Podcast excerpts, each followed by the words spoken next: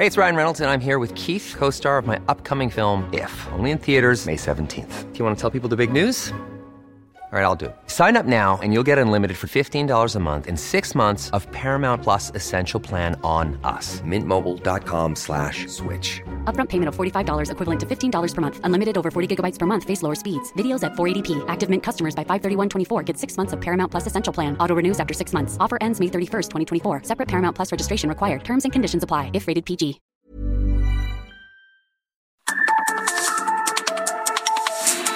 Norte a sur, las coordenadas de la información. Con Alejandro Cacho.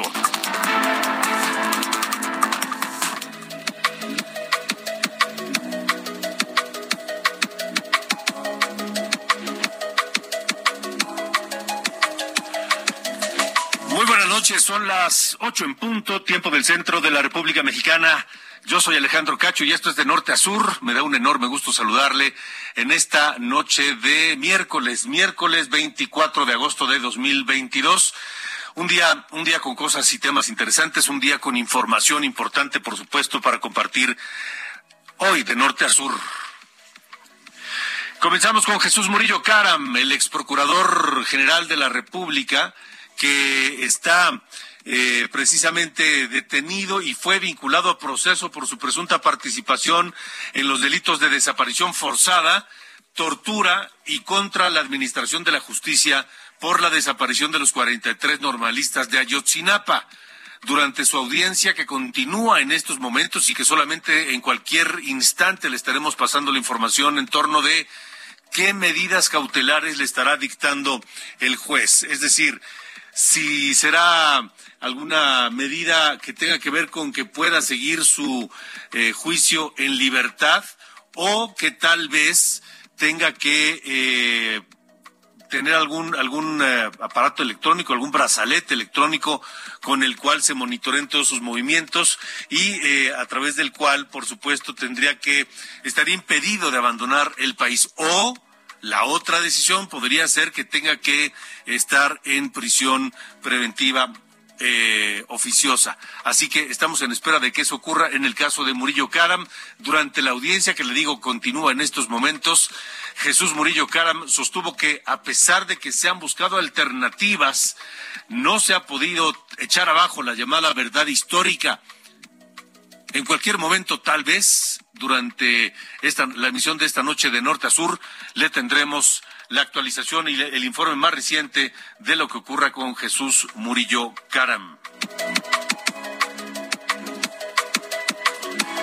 También la exsecretaria de Desarrollo Social, Rosario Robles, acudió este mediodía a firmar, entregar su pasaporte ante la Fiscalía General de la República luego de que salió del penal de Santa Marta a Catitla y realizar su primera firma, que será eh, quincenalmente como medida cautelar para eh, evitar que eh, pues se evada de la justicia, para evitar que huya.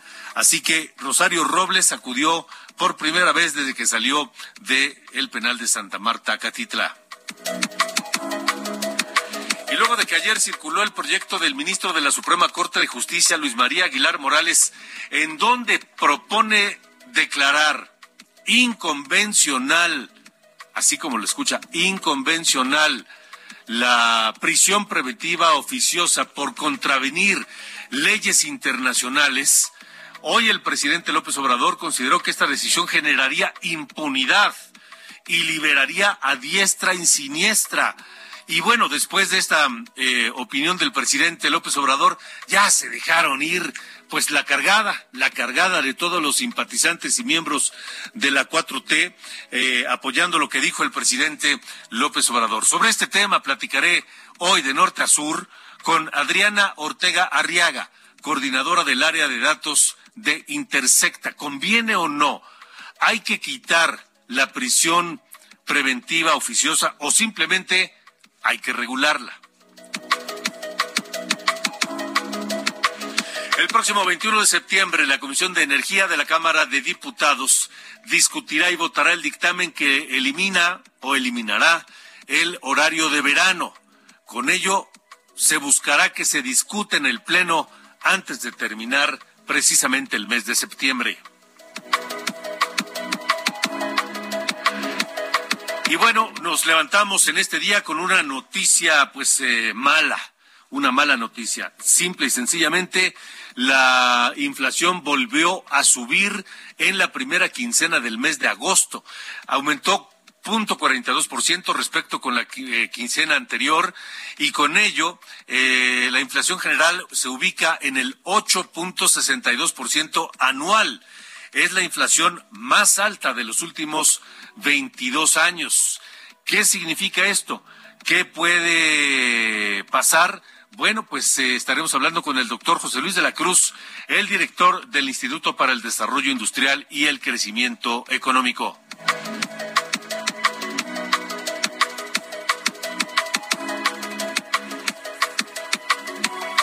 Y bueno, pues mientras seguimos hablando de, estos eh, temas que tienen que ver con la inflación y la carestía, las mujeres que estadísticamente tienen un poder adquisitivo menor al de los hombres, tienen menos posibilidades para ajustarse a los incrementos de la canasta básica.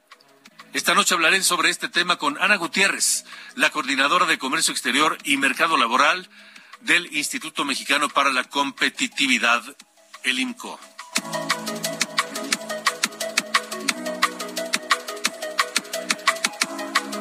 Redes sociales se difundió un video del incendio de un motor de un avión de Viva Aerobús que despegó ayer del aeropuerto de Guadalajara rumbo a Los Ángeles, por lo que tuvo que hacer un aterrizaje de emergencia. Ahora Viva Aerobús precisa que la falla ocurrió en el motor número 2 lo que ocasionó pues eh, fricciones y chispas y demás, pero que no hubo mayor riesgo. Afirmó que en todo momento se mantuvo el control del avión conforme a los procedimientos eh, del fabricante.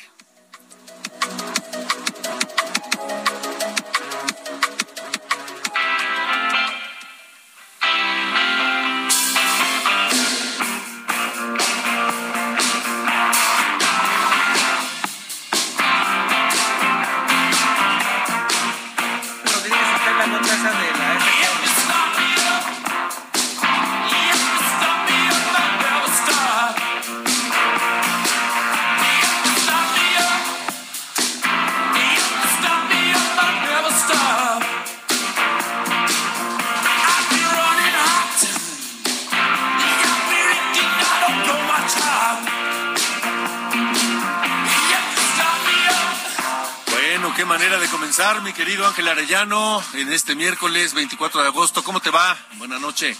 Muy bien, Alejandro, gracias. Muy buenas noches. Pues hoy, 24 de agosto, estamos recordando que en 1981 salió el álbum Tattoo You. Es un disco de estudio de los Rolling Stones que contiene esta canción, una de las más famosas, Start Me Up, y con la que suelen abrir conciertos en sus presentaciones en vivo. Es una canción que suelen tocar con frecuencia, pero otra fecha y de hecho más importante es que hoy se está cumpliendo un año del fallecimiento de Charlie Watts. Es el, fue el baterista de esta banda de Rolling Stones desde su ingreso en 1963 y prácticamente hasta el último día de su vida en eh, el año pasado, que fue su fallecimiento, fue uno de los integrantes que desde el comienzo con Mick Jagger y Keith Richards pues eh, integraron esta banda Rolling Stones. Él tenía 80 años ya Charlie Watts nació el 2 de junio de 1941 y hoy precisamente en sus redes sociales los eh, Rolling Stones sobrevivientes recordaron con cariño a su gran amigo Charlie Watts con mensajes donde pues lo recordaban con cariño pero sobre todo con tristeza a un año de su de su viaje final Alejandro. Pues lo estaremos recordando en esta noche aquí de norte a sur. Mi querido Ángel, gracias. Gracias, muy buenas noches. Buenas noches.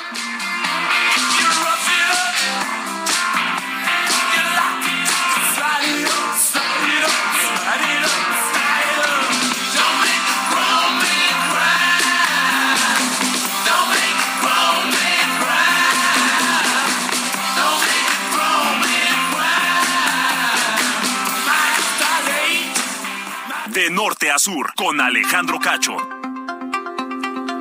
Continuamos de norte a sur.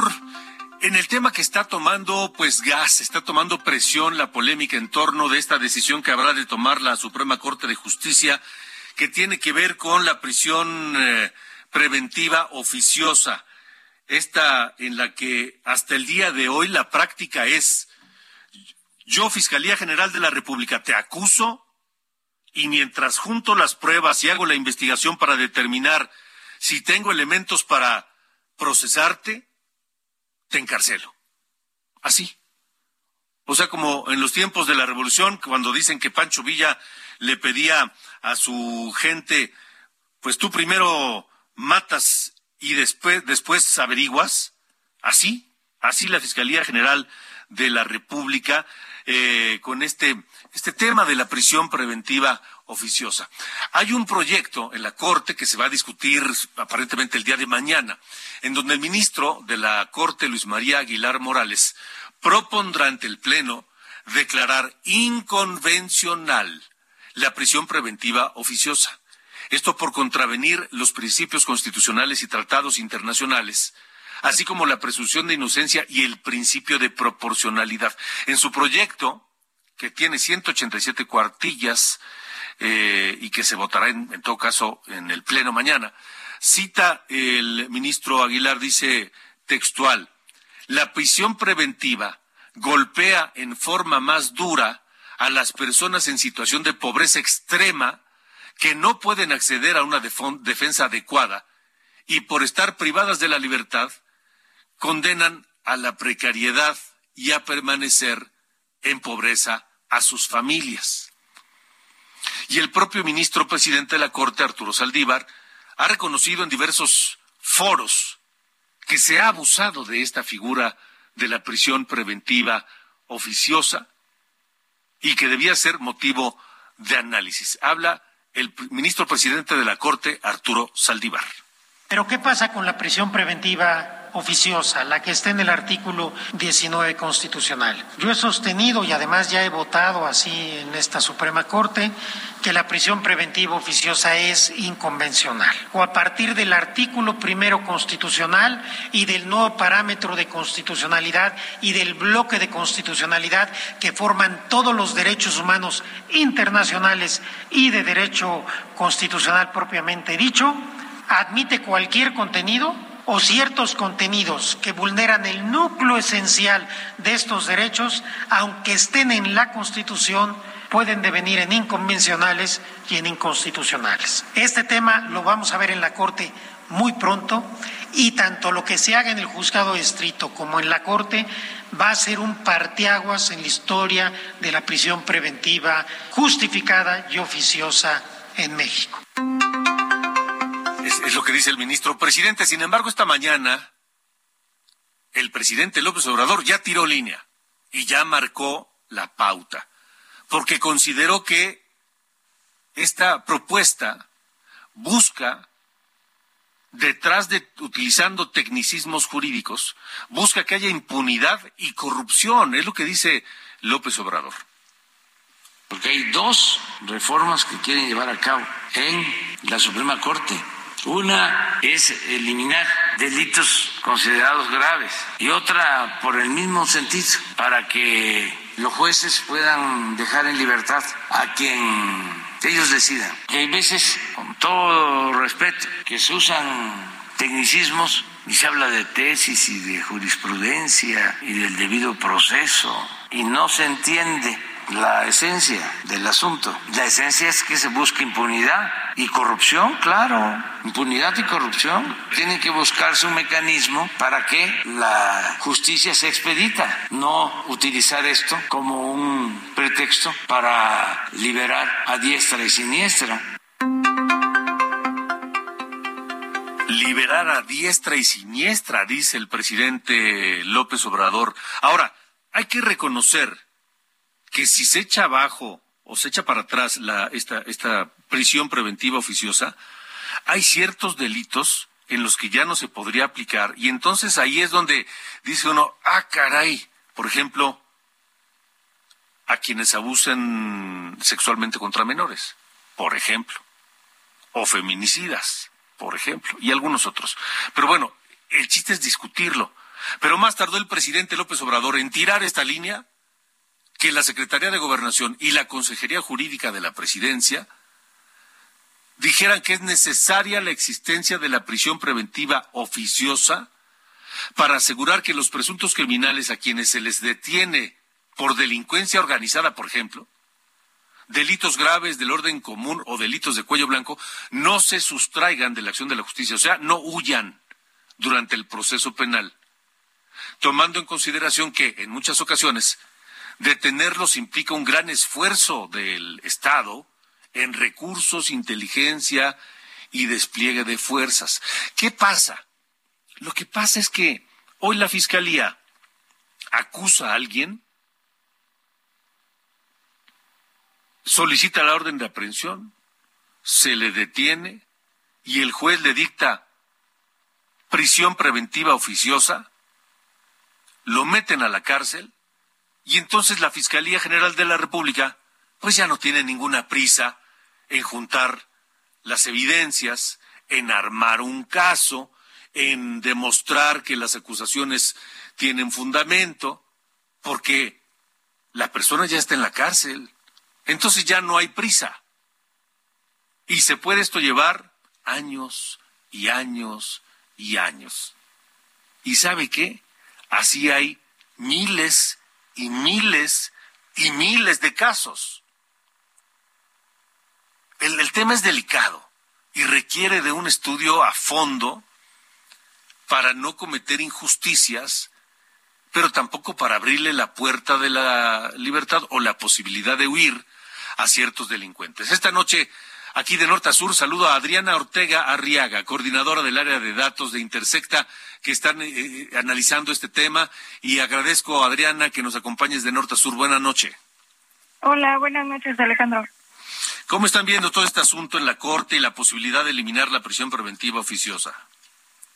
Ay, pues sería algo súper bueno para el respeto de los derechos humanos y los derechos procesales, ¿no? De las personas que entran en contacto con el eh, todo el sistema penal.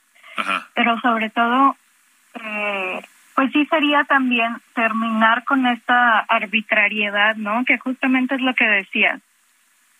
Estamos solapando el trabajo de la fiscalía y realmente lo, los en el Ministerio Público no tienen que probar nada, solamente por el virtud del delito del que se te acusa, ya sea delito eh, que ahora ya con la reforma de 2019 este catálogo de delitos ha ido se amplió a una infinidad de delitos. también lo que estamos investigando mucho en Intersecta, que va desde secuestro, que estos son los delitos que también en la en el imaginario colectivo, ¿no? Si, imaginamos como los graves, ¿no? Como secuestro, delincuencia organizada, homicidio doloso, feminicidio. Eh, pero también eh, en la última reforma incluyeron el delito de robo a casa habitación, ¿no? Entonces, ahí me parece que si de por sí el perfil de las personas que están privadas de la libertad eh, es un perfil de personas que se encuentra en vulnerabilidad, eh, pues en, en, una situación de vulnerabilidad, ¿no? Tanto hombres como mujeres. Eh, por ejemplo, el 61% de la población eh, de, en prisión es, se dedican al comercio informal o al trabajo artesanal, ¿no? 70% también mm, dice que trabajó los siete días a la semana antes de de entrar a prisión, ¿no? Entonces, como que nos hacen pensar que no es la regla, ¿no? Aplicar, aplicar la prisión preventiva oficiosa no es la regla porque son eh, personas especialmente peligrosas y que ponen en riesgo el mismo proceso penal. Entonces lo que nos damos cuenta es que pues realmente no, ¿no? O sea, y, cada vez se va ampliando más el perfil de estas personas que pueden estar en la cárcel eh, automáticamente, ¿no? De manera así de arbitraria. Es que tal vez eh, el recurso no es malo, el problema es que se aplique pues parejo, ¿no? prácticamente a cualquiera. Claro, y ahí o sea, la, la clave aquí creo, y es algo que recalca mucho el ministro Saldívar, es identificar la diferencia entre la prisión preventiva oficiosa de la prisión preventiva justificada. Nadie está diciendo que se quite eh, esta medida cautelar, ¿no? En, en el nuevo, bueno, nuevo, ya no es ni tan nuevo, el sistema acusatorio de justicia, tenemos eh, 14 medidas cautelares en, y entre ellas está la prisión preventiva, ¿no? Eh, el juez, una vez, eh, supongamos que se quita la prisión, la figura de prisión preventiva oficiosa, lo que tendría que hacer el juez sería evaluar caso por caso y determinar si ese caso en específico, ya sea un caso de violencia doméstica, es un caso de feminicidio, no, de robo, incluso de extorsión, lo que sea, eh, ahí el juzgador va va a evaluar si la persona pone en riesgo al proceso, si representa una amenaza para la víctima, etcétera, ¿no? Y ahí se determinarán cuál o cuáles medidas cautelares se van a aplicar. Entonces, no es que, les vayan a ir las cabras, ¿no? O sea, y eso se me hace también muy tramposo, sobre todo del presidente, por parte del presidente, que esto va a significar que siga la impunidad cuando en qué momento la prisión la prisión preventiva oficiosa nos ha ayudado a disminuir también los índices de impunidad. No, hombre, que están sobre el 90 y qué, o 9%, 98%. Sí, es, el, sí, es un indicador que no hemos logrado eh, bajar, eh, ya sea aumentando penas, implementando prisión preventiva oficiosa, no militarizando el país. Entonces creo que no estamos viendo el problema de fondo. Eh, Estamos platicando esta noche aquí en De Norte a Sur con Adriana Ortega Arriaga, coordinadora del área de datos de Intersecta. Eh, ¿Ustedes han participado en alguna medida en, estas, eh, en estas discusiones, en este, en este eh, análisis y, pueden influir o podrían en la decisión final de la Corte? Lo que estamos haciendo nosotros, pues sí, es sacar muchos materiales de investigación. Ajá. Eh, y sí, un poco, el, año pasado también sacamos un reportaje con Animal Político em, que exploraba también la, el abuso de esta medida, ¿no? de la prisión preventiva en general, porque en términos de datos es muy difícil saber eh, contabilizar a las personas que están privadas de su libertad por algún eh, delito grave. ¿no? Ahorita no podemos saber eso.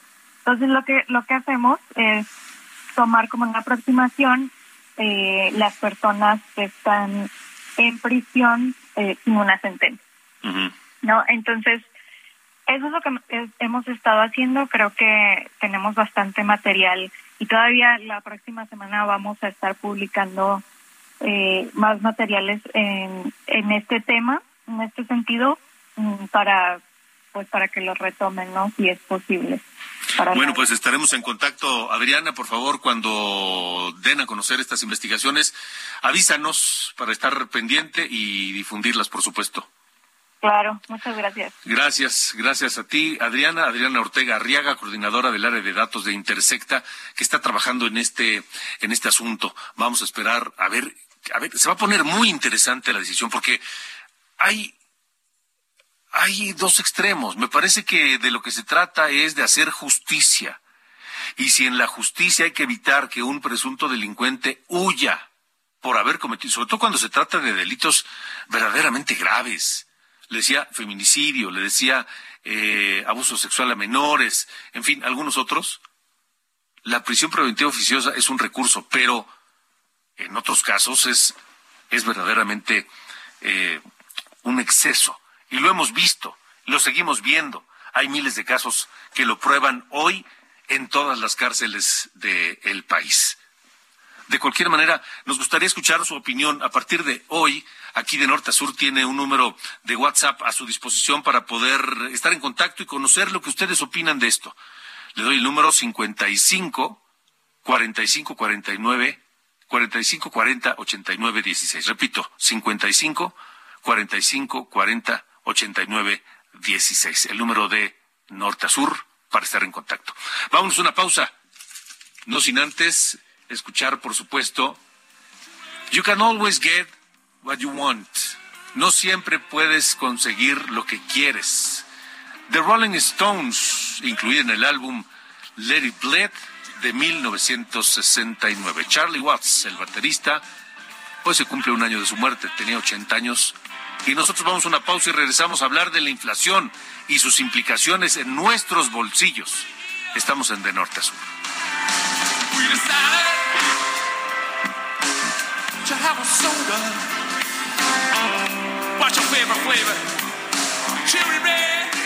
De norte a sur. Con Alejandro Cacho.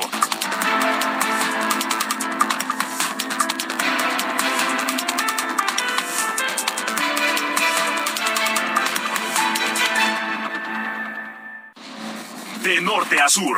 La Hey, it's Ryan Reynolds, and I'm here with Keith, co star of my upcoming film, If, only in theaters, May 17th. Do you want to tell people the big news? All right, I'll do it. Sign up now and you'll get unlimited for $15 a month in six months of Paramount Plus Essential Plan on us. Mintmobile.com slash switch. Upfront payment of $45 equivalent to $15 per month. Unlimited over 40 gigabytes per month. Face lower speeds. Videos at 480p. Active Mint customers by 531.24 get six months of Paramount Plus Essential Plan. Auto renews after six months. Offer ends May 31st, 2024. Separate Paramount Plus registration required. Terms and conditions apply if rated PG. Las coordenadas de la información. Con Alejandro Cacho.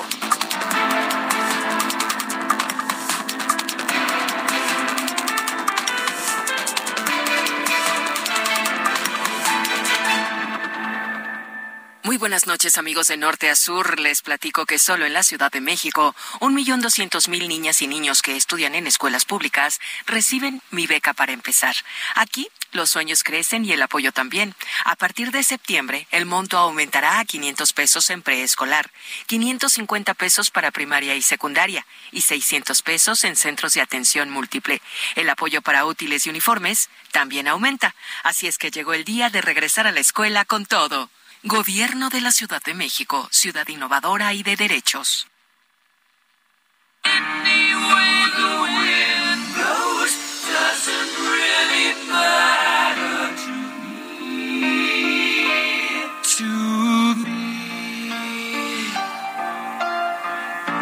Híjole, a esta sí súbanle, por favor. Just killed a man, put a gun against his head, pulled my trigger, now he's dead. Mama, life had just begun, but now I've gone and thrown it all away. Mama. Por supuesto, estamos escuchando a la super, super banda Queen. Y esta eh, canción, uno de sus mayores éxitos, Rapsodia Bohemia, Bohemian Rhapsody, que se grabó el 24 de agosto de 1975. Bueno, ese día comenzó la grabación. Las sesiones de grabación tardaron tres semanas. Se llevaron a cabo en los estudios Rockfield Studios de, de Gales, en la Gran Bretaña, y el resultado fue esta obra maestra, Queen, Rapsodia Bohemia.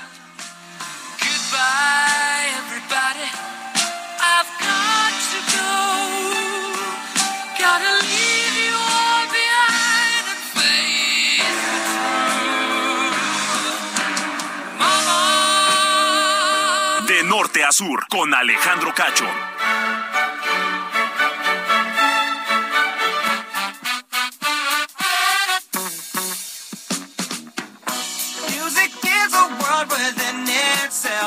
¿Qué pasó, mi querido Carlos Sir Allende? Déjame antes de saludarte y de escucharte, agradecer a quienes ya nos empiezan a enviar mensajes a través del WhatsApp de este programa, de norte a sur, en el 55 45 40 89 16. En un momento más estaremos comentándolos. ¿Qué pasó, mi querido Sir Allende? ¿Cómo estás? Señor Cacho, todo muy bien. Hoy nada más para un breve apunte, el asunto este de la Bohemian Rhapsody. ¿Ves cuando Sí. salió el- el- la película? Sí, señor, De. Rami Malek. Sí, señor. Estuvo varias semanas como el número uno en Spotify aquí en, en México, desbancando a Bad Bunny maravilla. Ver, Oye, súbele, es que eso es súbele, raro. súbele, súbele, por favor.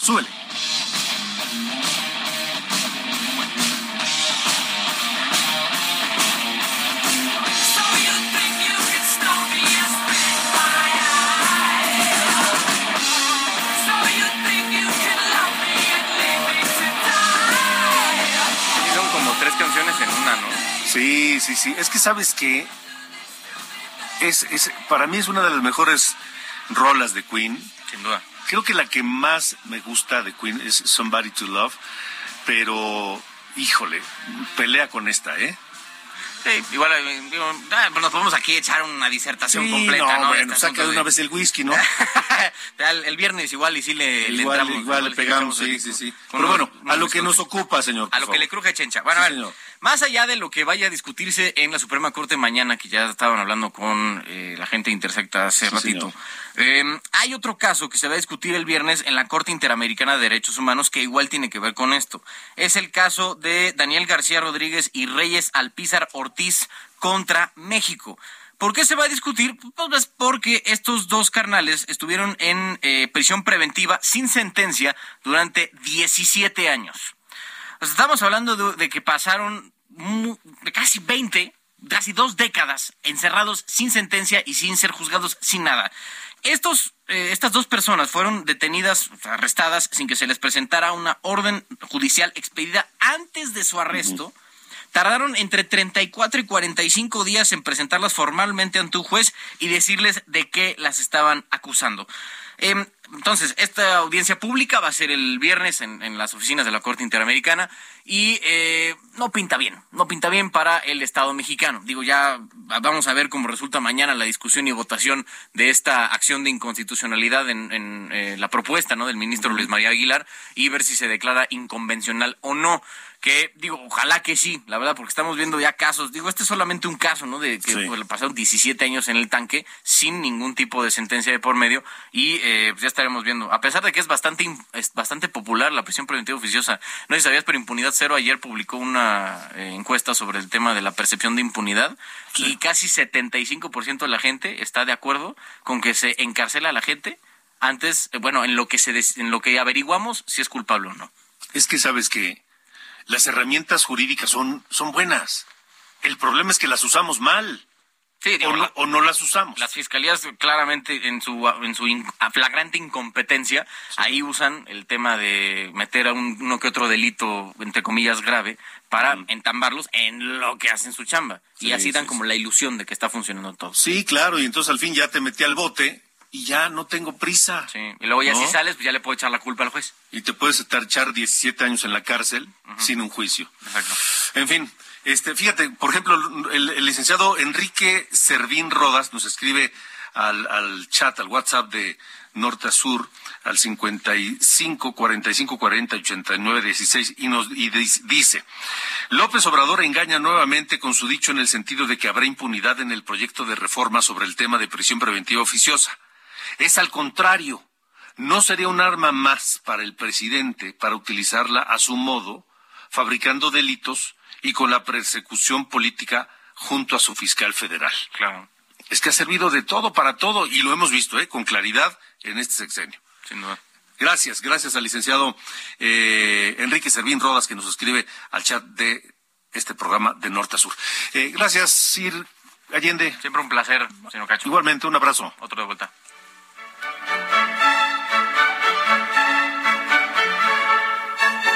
De norte a sur, con Alejandro Cacho. Vámonos a hablar del tema económico porque pues eh, ya se conoció la inflación en la primera quincena de agosto, volvió a subir, 0.42%, llega a 8.62%, que es la inflación más alta de los últimos 22 años.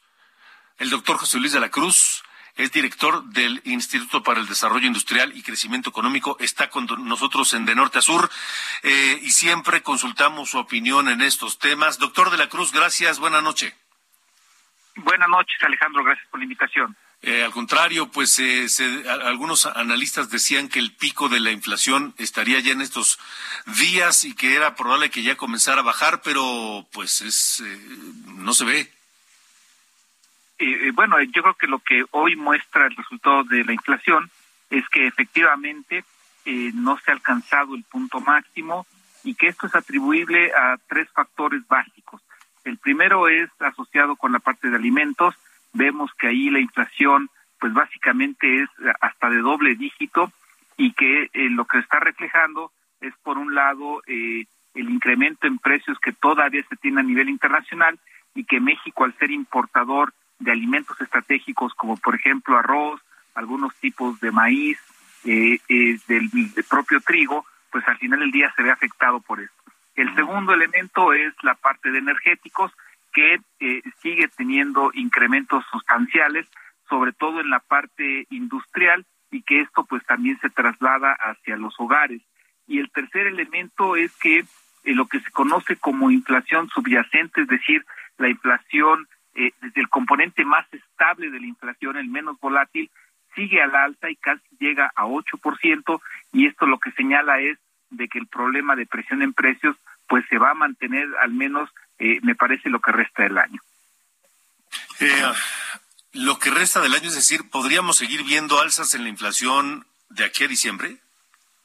Yo creo que esto eh, va a depender de qué ocurra a nivel internacional, por un lado, con los precios eh, eh, de los energéticos y de algunos commodities, como se llaman, eh, entre otros, por ejemplo, el gas natural, que es fundamental para la producción en nuestro país, porque compramos una parte sustancial de Texas, y que por otro lado, eh, eh, en México, pues hay cierta rigidez de precios. ¿Esto qué significa? Eh, que una vez que los precios empiezan a subir, pues la baja productividad de la economía hace complicado que se puedan reducir y que desde mi punto de vista es si estos dos elementos siguen presentes, sí podríamos estar viendo en principio que la inflación se mantenga arriba de 8% y en niveles superiores al 8.5%. Eh, esta inflación depende de factores eh, externos, en buena medida. Pero, por ejemplo, estamos viendo que los precios del petróleo han bajado en los últimos días eh, y acá no se nota esa baja como sí se nota, por ejemplo, en Estados Unidos en los precios de las gasolinas. ¿A qué, a qué, a qué atribuimos esto? Eh, yo creo que es en parte a esta rigidez que mencionaba y que viene tanto de la parte de, del sector público como del propio sector privado. ¿A qué me refiero? En México la disminución de precios de combustible pues tiene cierta rigidez porque parte de eh, los precios eh, de los combustibles pues está eh, digamos que de alguna forma distorsionada por los impuestos que se cobran y que esos pues no han disminuido. Entonces eh, eso de alguna forma le pone límites a la baja en los precios de combustibles. Y lo, de igual forma ocurre con otros energéticos como gas natural. Y eh, por otro lado de que al interior del sistema productivo mexicano pues eh, sobre todo las empresas de menor tamaño pues tienen dificultades eh, financieras dificultades de, productividad y que esto al final del día les hace complicado eh, disminuir los precios a pesar de que algunos insumos ya están bajando de, de, costo. De acuerdo, doctor de la Cruz, entonces habremos de estar atentos y ojalá ningún otro factor externo nos vuelva a afectar y que la inflación siga subiendo o simplemente pues no, no se contenga. Estaremos atentos. Muchas gracias por haber estado esta noche de norte a sur. Gracias por la invitación. Buenas noches. Gracias, buenas noches. 8.42. Y frente a esto, ¿qué es lo que vivimos usted y yo? Todos nosotros, en nuestro bolsillo, en nuestro presupuesto familiar, en nuestros gastos cotidianos. Porque la inflación la, la información oficial dice una cosa, pero luego resulta que no coincide realmente con lo que se vive en la calle, en las tiendas, en las casas. Y en esta temporada de regreso a clases o previo al regreso a clases donde pues hay que comprar útiles, donde hay que comprar uniformes, donde hay que comprar zapatos, donde hay que comprar distintas cosas para que nuestros hijos regresen a la escuela, la situación se vuelve todavía un poco más difícil, más complicada. Eso sin sumar el aumento en las colegiaturas, en las cuotas escolares, sin sumar algunas otras cosas que vienen con el regreso a clases. Porque el discurso oficial dice que vamos bien y que la situación se está conteniendo. Es, es más, el presidente ha dicho públicamente en la mañanera que México es un ejemplo mundial de cómo se ha manejado la inflación, pero en la calle, en las tiendas, en el supermercado, en el tianguis, en las farmacias, usted y yo vimos, vemos y vivimos otra cosa. Ahora sí que tenemos otros datos. Y en el caso de las mujeres es todavía más dramático. Sobre esto quiero hablar esta noche aquí de norte a sur con Ana Gutiérrez.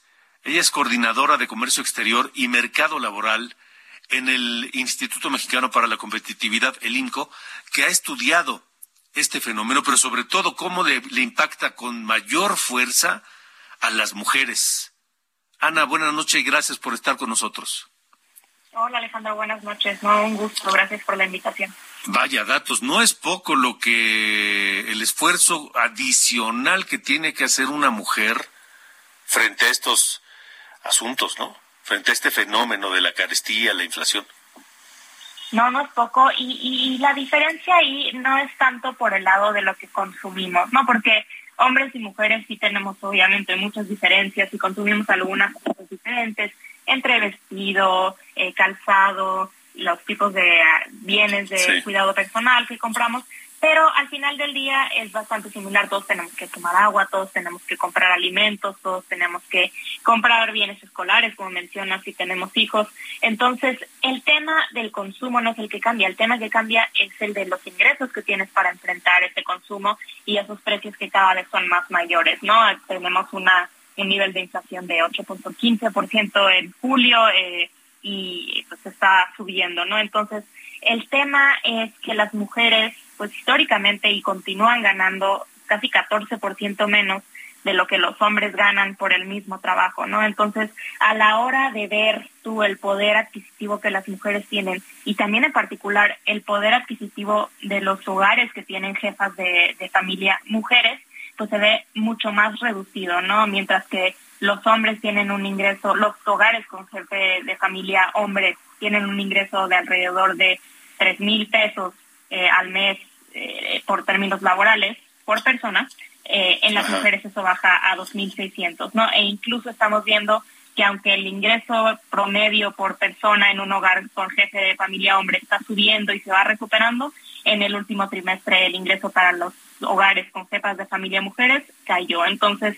no solo vemos que hay una diferencia entre, entre los ingresos que las mujeres tienen para enfrentar este periodo de inflación alta, sino que se está reduciendo su poder adquisitivo, eh, en particular para las familias con jefas de familia mujeres, lo cual complica pues las oportunidades de todos los miembros de los hogares, pero en particular de los miembros jóvenes, ¿no? Y eso lo vemos ahorita con el regreso a las escuelas, cómo tienen que sacrificar eh, libros, materiales para la escuela, etcétera, ante una inflación elevada en esos bienes. Ahora, eh, Ana, Ana Gutiérrez, coordinadora de Comercio Exterior y Mercado Laboral del INCO, eh, ¿a qué se debe? ¿A qué se puede atribuir que a las mujeres les golpea más y les obliga a hacer un esfuerzo todavía mayor frente a este fenómeno de la carestía, la inflación que estamos viviendo? Pues mira, uno es el, fenómeno este de los ingresos, ¿no? El espacio que las mujeres tienen para moverse, para ajustar, para hacer un cambio en su canasta de consumo es más pequeño, ¿no? Entre menos recursos tienes, menos áreas de oportunidad, menos áreas de movimiento, menos eh, posibilidades tienes para no sacrificar demasiados bienes. No hay un punto en el que ya no puedes dejar de comprar alimentos, no puedes comprar, dejar de comprar agua, no puedes dejar de comprar cosas que son básicas y tienes que empezar a sacrificar a otras, sean útiles escolares, sean equipos de comunicación, internet, todas estas cosas que son necesarias para tener mayor acceso a información. Y también está el tema del gasto que las mujeres y en particular las jefas de familia mujeres tienen que hacer en servicios como los de cuidado infantil u otras cosas que les permitan participar en el mercado laboral, ¿no? Eso se vuelve otra piedra en el camino y se vuelve otra barrera que ellas tienen a la hora de enfrentar la inflación porque es un círculo vicioso, ¿no? Si está alta la inflación y tienes que sacrificar algunas cosas, tienes menos poder adquisitivo, tienes menos dinero para gastar en servicios de cuidado infantil que te permitan entrar al trabajo, se te complicará el trabajo, ganas menos y así va siguiendo el círculo vicioso que genera dificultades para las mujeres y las mujeres que quisieran trabajar. Entonces, ese es el tema de que al tener menores ingresos y más dificultades para entrar al mercado laboral, pues se vuelve también más difícil enfrentar el periodo inflacionario. Ahora, eh, ¿cómo romper ese círculo vicioso? ¿Cómo, ¿Cómo, le hacemos para que no siga afectando de mayor en mayor medida a las mujeres? Pues mira, en realidad primero hay que tener esta información bien en mente, ¿no? Hay que tenerlo bien claro. Desde el INCO, pues no solo explicamos esto y lo comunicamos, sino también el tema de que pues, los hogares en general con menores ingresos sufren más a, raíz de la inflación y eso es algo que los gobiernos estatales y federales tienen que tener muy en mente a la hora de pues, intentar implementar infraestructura y programas sociales que se dediquen precisamente a dar redes de seguridad eh, para este tipo de temas.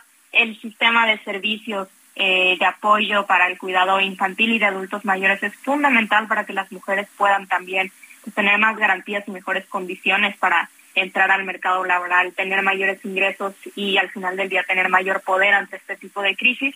Y también pues es, es muy importante que tengamos incentivos y tengamos condiciones como permisos de paternidad, etcétera, que permitan que estos esfuerzos y estas tareas domésticas se dividan más equitativamente entre hombres y mujeres, ¿no? Porque sabemos que ahorita pues recaen principalmente en las mujeres, lo cual pues les reduce el tiempo disponible que tienen para trabajar y también el poder adquisitivo. Entonces, ese tipo de cosas son importantes que le pongamos atención y que mejoremos para que las mujeres puedan participar más en el mercado laboral.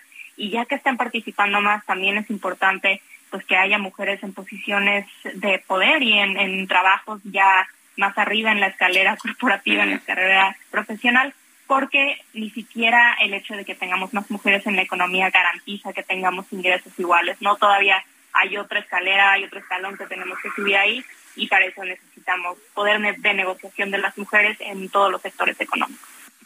Ana, Ana eh, Gutiérrez, esto no es nuevo, ha ocurrido en el pasado, eh, pero lo que me pregunto es si ha habido alguna mejoría en años recientes o ha empeorado esta situación que enfrentan las mujeres. Pues mira, ha habido algunas mejorías, sí. La participación no ha incrementado demasiado en términos de la cantidad de mujeres que considera que decide entrar al mercado laboral eh, porque ve condiciones adecuadas. No ha subido demasiado, ha pasado de alrededor del 41% a alrededor del 44%. No es un salto muy fuerte y especialmente si consideramos que alrededor del 70% de los hombres decide participar económicamente, pues todavía hay una brecha ahí fuerte pero pues sí ha avanzado, sí vemos cada vez más mujeres con acceso a educación, con acceso a educación superior. Entonces, de que hay avances, hay avances, ¿no? Pero lo importante es que no perdamos de vista que nada más porque ha habido cierto avance, no es que hayamos llegado a la meta y no es que tengamos todavía, no tengamos todavía un largo camino por recorrer. Entonces, ha habido avances, pero pues es importante seguirlo hablando, seguirlo teniendo sobre la mesa y como prioridad para avanzar más. Ahora, ¿se están haciendo, es decir, ¿se está trabajando ya para corregir esto? ¿O, o no es suficiente? Digo, claramente no lo es, pero, pero ya por lo menos está, se tiene la conciencia y se está avanzando en esto. Pues se tiene la conciencia desde el lado de la ciudadanía. Eh, desde el lado del sector público no necesariamente hemos visto la prioridad dada a, por ejemplo, el sistema de cuidados básicos, eh, de cuidados infantiles y de adultos mayores. También sabemos que el tema de la seguridad afecta desproporcionalmente a las mujeres y sus capacidades para tomar el transporte público, para llegar al trabajo, etcétera. Entonces, creo que sí se tiene que tener una visión mucho más completa, mucho más holística de que pues, las condiciones no son suficientes y ahorita no vemos un programa, una política estructurada eh, y en conjunto que vaya encaminado a esto. No sabemos que hay conciencia por el lado de la ciudadanía, hay conciencia por el lado de la sociedad civil, y falta un poco que esa conciencia llegue y se traduzca en acciones concretas por parte de los gobiernos. De acuerdo. Eh, Ana, Ana Gutiérrez, gracias por haber estado esta noche con nosotros. Un gusto platicar contigo, Alejandro. Buenas Igualmente, buenas noches. Ana Gutiérrez es coordinadora de Comercio Exterior y Mercado Laboral en el Instituto Mexicano para la Competitividad. Antes de irnos, déjeme leer lo que nos dice Em, el presidente de México no debe influir ni instruir a otros, a los otros dos poderes, el legislativo y el judicial. Su vehemencia respecto a la prisión preventiva oficiosa hace pensar que prepara terreno para encarcelar a sus opositores. Es otra opinión que nos llega al, al WhatsApp de este programa de norte a sur 55 45 40 89 17. 55 45 40 89 17, donde recibimos todas las opiniones. Agréguenme eh, su nombre, por supuesto, para poder eh, mencionar eh, quién, quién opina qué, en este caso, eh, en, este, en esta llamada que acabo de, en este mensaje que acabo de leer, no nos dice su nombre, pero gracias de todas formas por este y todos los mensajes que recibimos esta noche aquí, de norte a sur. Y nos vamos con un, un tema sasasazo, ni más ni menos que de los 70. Es el francés Jean-Michel Jarre, nacido el 24 de agosto de 1948 en Lyon, Francia, creador de esta música electrónica que revolucionó los años 70. Oxygen, parte 4, Oxígeno, parte 4. Y con eso nos vamos. Gracias, pásela bien.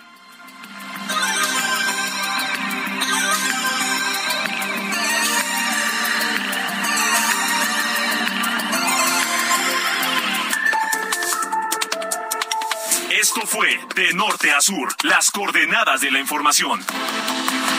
Con Alejandro Cacho.